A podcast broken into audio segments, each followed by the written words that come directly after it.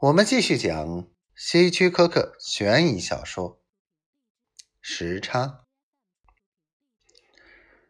因为大卫是个谨慎小心的人，因此那天黄昏，从纺车俱乐部跟踪珍妮到开心游乐场，他在一棵树下停车，远远看见他和一位黑发男子谈了一会儿。然后他迅速吻吻她的脸颊，然后回到自己车上。大卫看不太清楚，但他相信那人就是奥本。那人目送珍妮驾车离去后，锁上自己的车，朝通往开心游乐场的小路走去。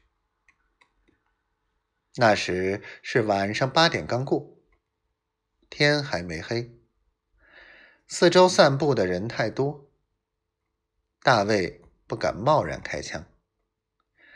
他必须按计划等到天黑。他跟着走，穿过越来越多的年轻情侣和少男少女，擦过长发飘飘的少女身旁。偶尔也碰上一些老年人。现在街灯全亮了，耀眼多彩的灯光照射出年轻人红红的面颊。奥本走进办公室，在里面停留了很久。大卫在等待的这段时间里，觉得手枪。顶在肋骨上，热乎乎、沉甸甸的。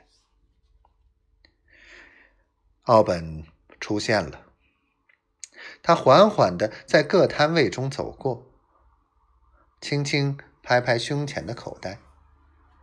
他有钱。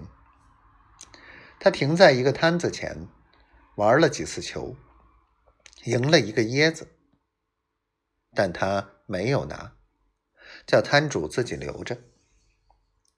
最后，他走进一座黑漆漆的木头建筑中，玩了一会儿小汽车。大卫也跟了过去，开了一会儿。当他看见那人黑黑的脸上闪着灵光时，他松了口气。珍妮完成了他的任务。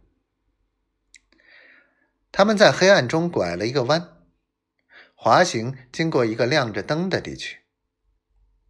大卫取出外套下面的手枪，现在就在这儿，向那个发光点开枪，任务就完成了。